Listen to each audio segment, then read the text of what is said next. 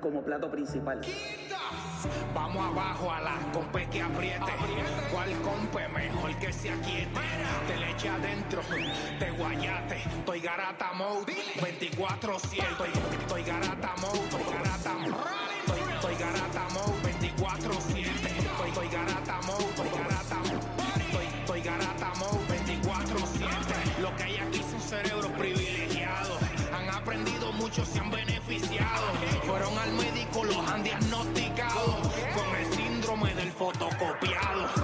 Años, nadie nos ha silenciado. G-A-R-A-T hasta deletreado.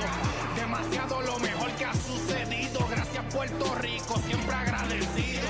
Hemos crecido, sangre nueva se ha añadido. Que hasta en RD han ido y la han partido. No ha nacido otro combo que se actualice en el deporte y que te lo analice. Aquí se dice lo que haya que decir. No seas anfibio, no seas reptil. 106.9 es tu parada. Aquí en la garata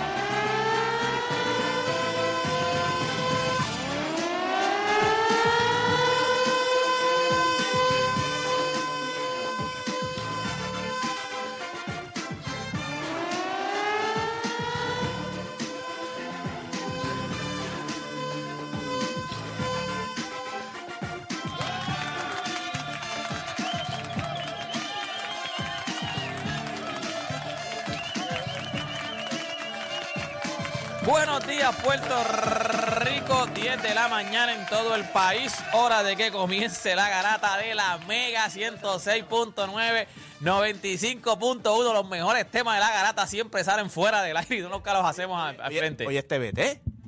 Oye, este vete. Dale, vamos a hacer eso, vamos a hacer eso. pero, ese verso. pero por ahí viene play. Tiene que haber, no hay libreta Ey, aquí. ey, ey, ey, ey, ey, ey. Vamos preguntando cuál es la mejor versión. Ahí está libreto, ahí está digo, bien, vamos con el libreto, pero lo que estábamos hablando fuera del aire es cuál es la mejor versión de LeBron James. ¿Cuál ha sido la mejor versión de LeBron Ustedes James? tienen, yo tengo uno, ustedes tienen Yo tengo uno. la mía. Yo Ustedes tengo dijeron- no es la misma que la tuya. No, no, no por eso Ni yo, dije el primer, el primer campeonato. ¿Cuál es el tuyo? La mía, la mejor versión, o sea, la más que a mí me gustó, que era una, una bestialidad, fue cuando... No, no. compa- cuando La mejor versión, no, no, la mejor- la mejor versión, no la que Cleveland. más te gusta. 2000, de hecho, es que... A mí, lo que te dieron un 20, tú lo llevabas a finales. Es que todos los años tuvo un 20 tú. No, no, en Miami, no, pero en No, en Miami, Miami, cuando Miami, Miami. exacto, Miami es que tenía buen equipo. 2018, pero en Cleveland, en Cleveland le 2017, cambiaron el 2018, equipo a mitad, a mitad, a mitad de, temporada, cuando para el trade dead- deadline, le cambiaron la mitad del equipo y él los llevó a finales. 2018. O sea, papá. LeBron James, ahí era Le- Jugó los ahí no era, 82 juegos. En ahí- el 2011 y 2012 también. sí, no, no, no. Jugó los 82 juegos, terminó cuarto, tuvo buzzer beater en playoff, en temporada regular. El el dos veces. No, eso es un animal. 4-0 a Toronto, ¡pum! Para afuera. Que todo el mundo está diciendo que, fue- que- que este era el año de, de ellos. Ese fue el floater ese que Sí, el de esquina, Flores de esquina, sí, Sin Kyrie. No, no, papi. Mira, ya llegó el libreto. Vamos hoy, 787-620-6342, gente, para que usted vaya este, calentando motores. Altuve será astro ya de por vida. Ya filmó, ayer fue que filmó. Será astro de por vida. ¿Será Tarek Jeter la mejor historia de ¿Cómo, un- cómo, cómo? Será Tarek Jeter Derek Jeter. Derek Jeter. la mejor historia de un jugador para una sola franquicia. O sea, que él tuvo en- solamente en los eh, New York Yankees. Este, se-. Desde que fue el Madison me siento así como hablando inglés, ¿me entiendes? Sí, tú, tú- tú eres, tú eres, tú eres Knicks. Ahora soy americano, ¿me entiendes? ¿Será Derek Jeter la mejor historia de un jugador de una sola franquicia? También hay que hablar del señor Clay Thompson. Ayer tuvo un buen juego. Clay Thompson ayer por lo menos tuvo un buen jueguito después de que lo dejaron sentado ahí en el Una banco. pela, una pela. Sí, fue una, pero tuvo un buen jueguito porque el, del juego anterior él, él estaba molesto y todo. O sea, lo, lo rajaron en el banco en el juego anterior. Clay Thompson en la banca. La pregunta es, ¿está acabado o, cuán- o cuánto un cambio resucita- resucitaría su carrera? ¿Usted piensa que ya Clay Thompson está acabado? No importa dónde usted lo mande. ¿O usted cree que si usted le consigue un buen equipo, usted lo cambia y le da eh, buenas oportunidades, no está acabada su carrera. O sea, le vendría bien un cambio. Esa es la pregunta, gente. Ya usted sabe, también tenemos lo que está en Boquetó. Ya sabemos lo que pasó este ayer por la tardecita, porque no fue ni por la noche. Así que venimos hablando de todo eso, gente. Comenzaron las mejores dos horas de su día, las dos horas donde ustedes hacer por lo que le pagan y se convierte en un enfermo del deporte. Así que usted no cambie de emisora porque la garata de la mega comienza ahora. Te vas de viaje y antes de ver pasajes, te metes a StubHub a ver dónde juega tu equipo. Eso es Garata Mode 24-7. Lunes a viernes de 10 a 12 del mediodía por el app La Música y por el 106.995.1 de la Mega. Mega.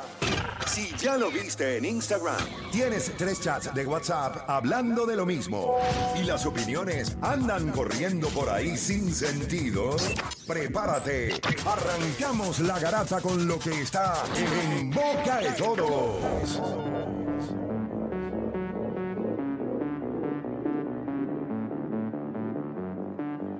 Ahora sí, gente, oficialmente comienza la garata de la Mega. Vamos a hablar de lo que está en boca de todo y tenemos que comenzar hablando del equipo de Puerto Rico y cómo no hicimos carrera ayer, oíste. No hicimos carrera. O sea, nosotros veníamos dando palo a todo lo que da y el día, o sea, el juego importante, el juego de la vida, no hicimos una carrera siquiera. Y, y es una lástima porque jugamos para 500, pero lo que nos fastidió es que al estar triple empate entre Curazao y Dominicana, que ambos nos ganaron, pues automáticamente no- nos quedamos fuera.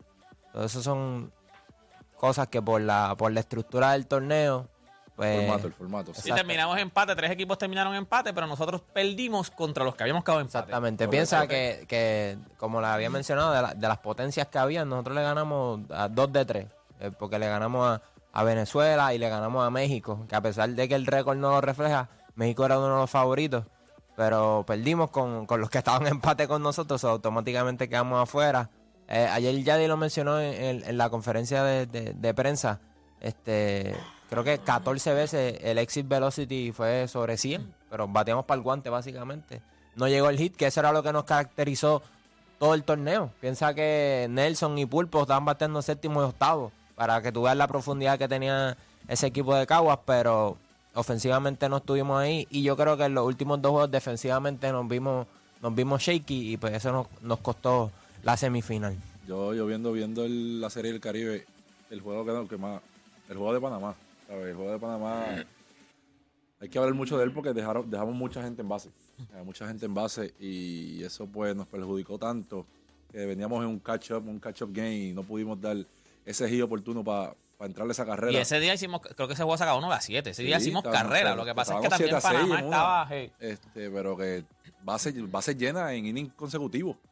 Y no pudimos darle ese, ese hit completo para, para entrar a esas carreras, pero ustedes saben Ayer el- fue el- igual, ayer también dejamos par de, par de gente, eh, par de gente en base. El base casi siempre, yo estaba viendo el juego, casi siempre este, hacíamos, llegaba el hombre en base cuando ya teníamos dos outs.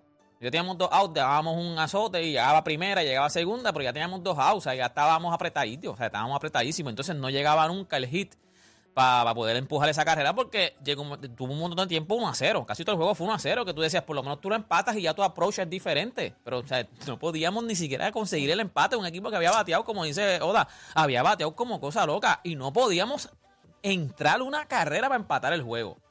Es, eh, vuelvo y te digo, ese, ese es parte del béisbol. Eh, es impredecible. Un Bien equipo que, impredecible. que, sí, mano. O sea, Curazao nos ganó. Que no, no para desacreditarlos, porque ellos tenían, ellos tienen varios jugadores que, que han. Hacho, ahí está que tienen- Valentine, ¿te acuerdas? Valentine está ahí. Sí, Vladimir, Vladimir Valentine, está, Didi, Didi, Didi, Gregorio está por ahí también, los Profile Profile está, están, están por ahí. so, ellos- no es como que este equipo era una porquería, pero comparado con nosotros cómo estábamos jugando, pues una, una lástima. Así que para el año que viene será. Entonces, me quedé con las ganas de República Dominicana. pero- By the way, se, vio, se vio historia también en el, en el clásico, en el- la serie del Caribe, porque Venezuela tiró. Sí, tiró unos hitters ayer. Eso no había pasado nunca. No, No, de- desde, el, vez. desde el 52, si, si no me, si no me equivoco, Án- Ángel Padrón. Lo más impresionante es que el tipo tenía un perfect game hasta la séptima y después tuvo una base por bola y después de eso, no- o sea, piensa que fue un no-hitter, pero solamente con una base por bola. So, prácticamente casi viene siendo un, un perfect game, son impresionante por, por ese equipo de Venezuela que ha estado jugando a otro nivel.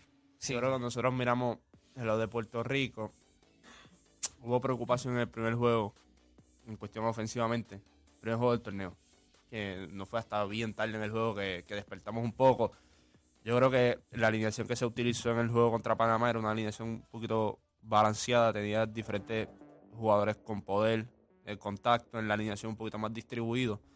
Yo creo que a veces, ¿verdad? Cuando uno explica a veces y dice, lo- ya lo dijo, lo de los en 13 o 14 hit, eh, o 14, o 14, eh, eh, eh, swing fueron con un exit velocity mayor de 100. O sea, eh, la estadística te dice que 95 o más, la posibilidad de que la bola esté en juego y, haya- y des un hit o crees situaciones es, es la más alta, de 95 millas en adelante. Pero también habla entonces en la posición que estaban estas- estos, estos hits viniendo o estos swing viniendo. Porque lo vimos mucho. Hombre en tercera con dos outs. O hombre en segunda con dos outs. O sea, a, a veces es cuestión. Y yo creo que fue un torneo complicado en, el sentido de, de- de dirigir para él en cuestión del bullpen. Como yo dije, el- el- lo que pasó contra Panamá a mí no me sorprende porque ya el bullpen estaba en. en- Estaba cansado, estaba cansado. cansado, Eso iba a pasar, eso iba a pasar, e- eso es inevitable. Y en el lado ofensivo, ya tú no vas a hacer más. Tú vas moviendo las piezas, las vas poniendo en diferentes posiciones a ver qué es lo que te, lo que te da resultado. Pero tú no puedes coger el bate y batir por ello. En el bullpen tú puedes manejar y decir, no, no va a entrar este porque el macheo no me gusta con este. O sea, es un poquito más complicado. Pero cuando yo veo eh, lo, de, lo de los lanzadores, yo creo que te preocupó el juego contra Dominicana. Empezamos, no pudimos tener un juego eh, eh, al principio estable.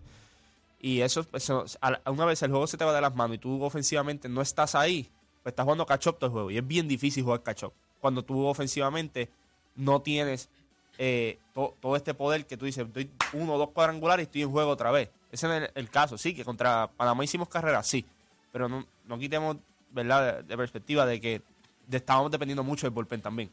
Ah, eh, bueno, el, el- tema de conversación era en los primeros cuatro juegos era que el bullpen, el bullpen, el bullpen, el bullpen, teníamos un ERA por debajo de dos. So, yo creo que, que básicamente no es tanto lan- los lanzadores ni nada, sino es que ofensivamente pues no estuvimos a la altura. Que pues son cosas que pasan. Pero ahora, la verdad, yo no creo que aquí nos podemos parar y decir, ah, el juego de Panamá, que nos metieron nueve carreras. No, no, yo creo que es más eh, lo que hicimos ofensivamente que lo que hicimos con el picheo. De verdad que. Nosotros, pues, perder siempre es doloroso. Perder no hay hora y siempre es doloroso. Mira, este, tú sabes que esta noticia, cuando yo la leí, me está, me, o sea, como que yo dije, diantre, lo que tanto dice Play, que Play dice, mira, ahora mismo un jugador de NBA, lo más que te va a durar, o sea, el tiempo de vida de un jugador de NBA para demostrar.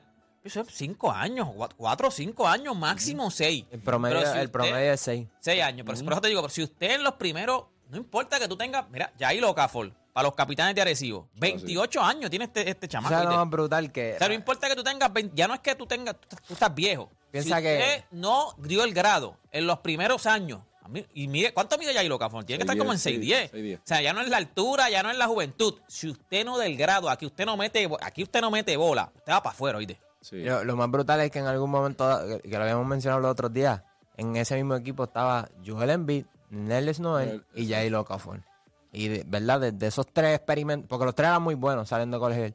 Nellis Noel era más defensivamente, pero Jair Okafor tuvo varios sparks. Incluso yo recuerdo cuando lo cambiaron a los, a los Pelicans, que tuvo un Tuvo, tiempo, creo que por 10 Anthony Davis, que estaba lesionado. Él tuvo varios juegos donde se veían sparks de que tenía potencial.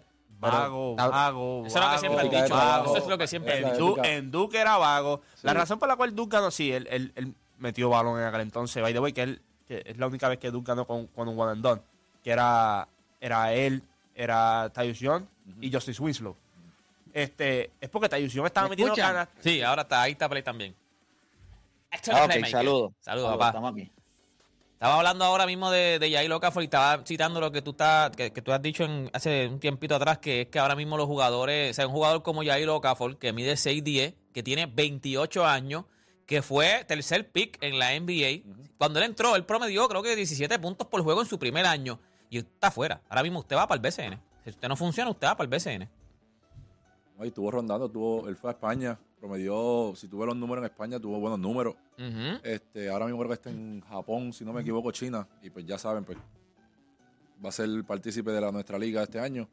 Y es un jugador bien talentoso, pero es como, como se Dicen, que, menciona dicen aquí. que es vago, dicen que es- eh, vago. ética de trabajo siempre ha sido su, su mayor eh, crítica. Y pues, mala suerte que en cuatro o cinco años no pudo, no pudo exhibir lo que su potencial en NBA y pues toca llegar al calentón, caballo. Pero es joven. No, y, y- y dicho eso, 28 años, sí. considerando el hecho de que él es un jugador que cuando era joven y tenía todo lo que se necesitaba para estar en la NBA, no fue disciplinado, pues ahora que lo que está jugando es por sobrevivir, pues me imagino que es mucho menos.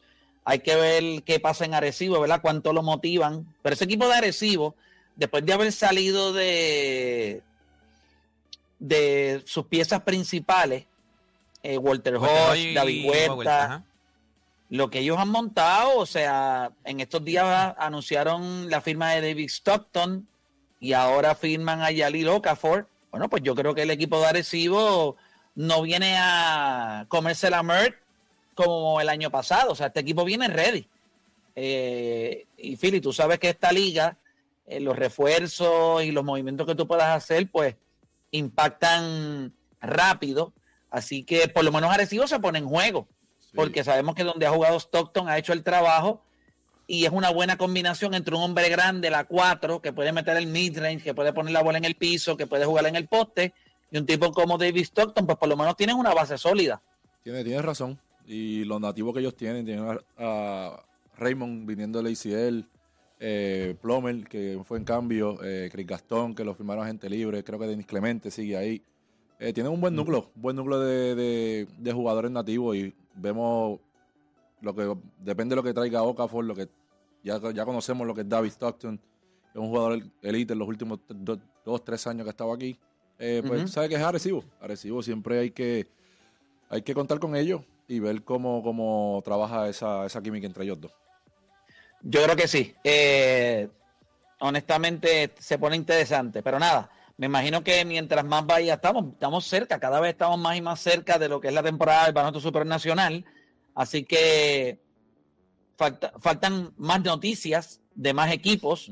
Eh, todavía no se ha dado a conocer qué va a ser Caguas, que sabemos que nosotros estamos por ahí, pero vienen noticias bien chéveres de Caguas. Hay que ver cómo está luciendo George Condit allá en Carolina. Eh, George Condi allá en la en. Gili.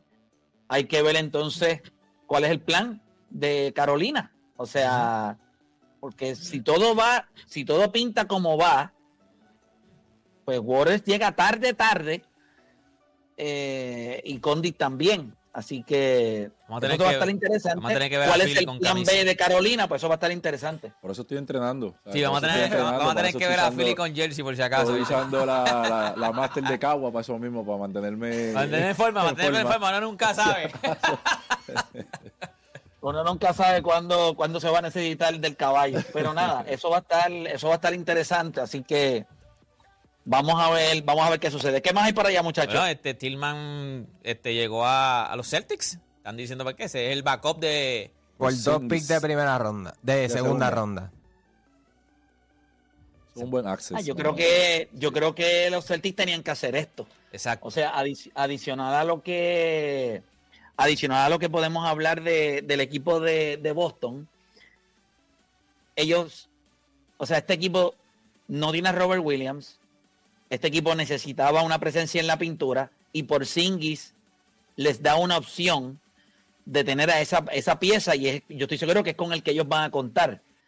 Pero Tillman les da a ellos profundidad, o sea, le da una oportunidad a un tipo que, que juega, sabe jugar baloncesto, ha estado en playoff. eh, O sea que estaba no hablando, estaba hablando con unos panas ayer y es, es- es interesante cómo ha cambiado el envío ahora mismo porque Tillman te lo venden como power forward centro, pero más centro.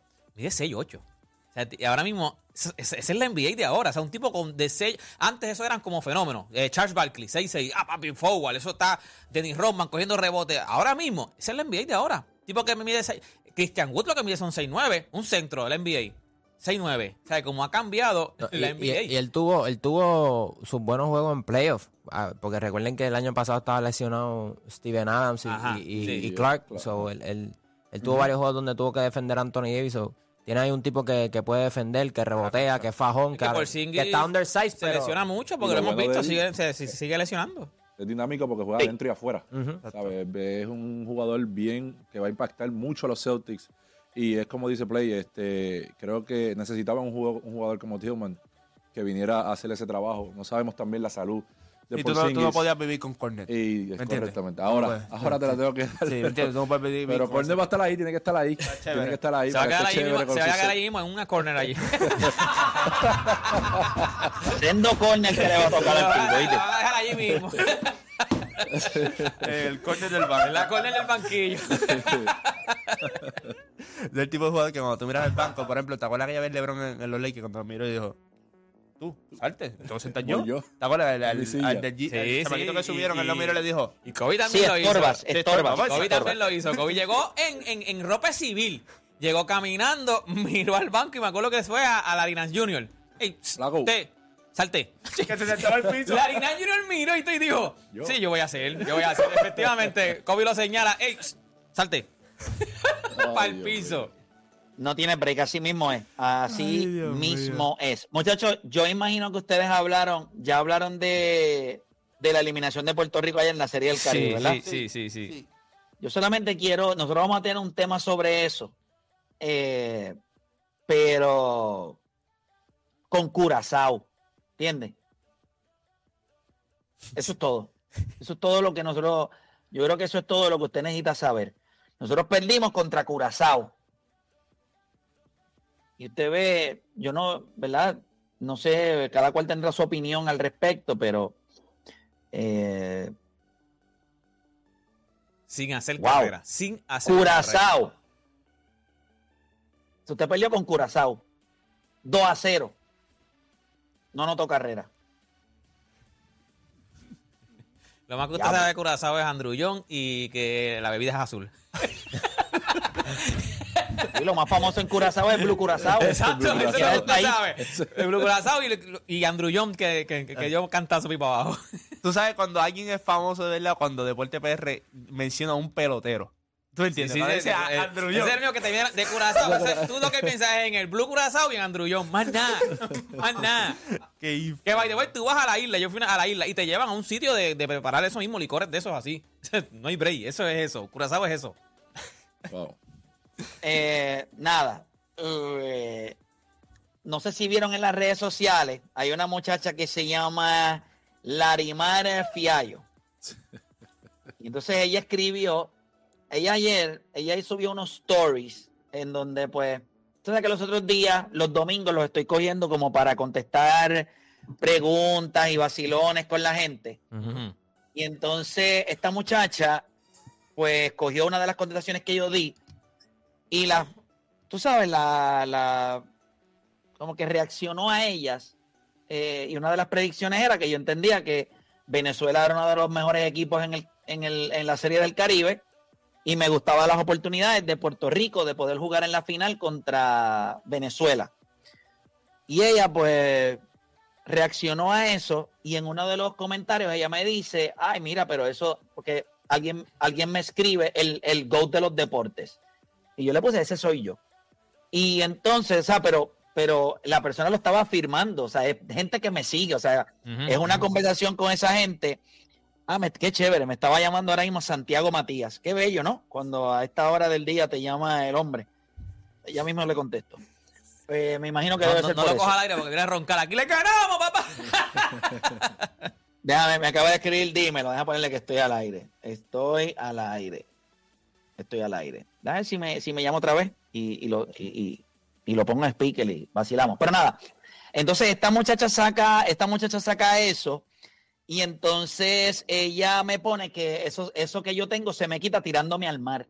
No, tú te tiras al mar y eso se te quita y qué sé yo. Y entonces pues yo le explico, mira, o sea, yo no sé en dónde, en dónde está tu registro deportivo, pero la última vez que nosotros nos enfrentamos en un clásico mundial de béisbol, nosotros eliminamos o sacamos de carrera a República Dominicana y en el mundial de baloncesto le dimos para abajo. Y entonces ella me contestó y entonces ella le tiró screenshots a lo que yo le escribí y lo subió a las redes, como con un lloradito ahí, tagueando al animal de, de Franklin Mirabal. Y parece que esto va a ser como que como que otra estupidez entre, entre nosotros. O se pone interesante y el hecho de que me haya llamado Santiago Matías, pues significa Pero que... tiene un podcast grande hoy. A lo mejor era para eso, para decirte que te van a mandar cuatro sablazos hoy. Hoy tiene, si no me equivoco, tiene a Pedro Martínez a Bartolo Colón hoy. ¿En dónde? Allá. En Alofobes. Sí, él lo dijo ayer. Eh, Pues déjame un momento. no, no, no, de verdad que, de verdad que no, no podría como quiera, porque obviamente me estoy recuperando de la rodilla. Eh, pero déjame ponerle aquí, cuéntame.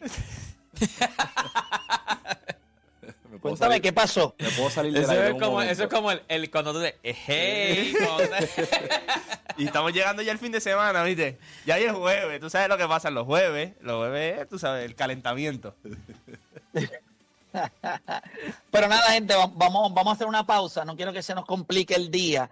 Yo sé que los breaks comerciales se ponen sabrosos. Así que vamos a hacer una pausa. Y cuando regresemos, vamos a hablar de Clay Thompson, gente. Eh, yo creo que hoy es el trading deadline. Las posibilidades de que él se mueva no es que sean muchas, pero existe la posibilidad de que se mueva.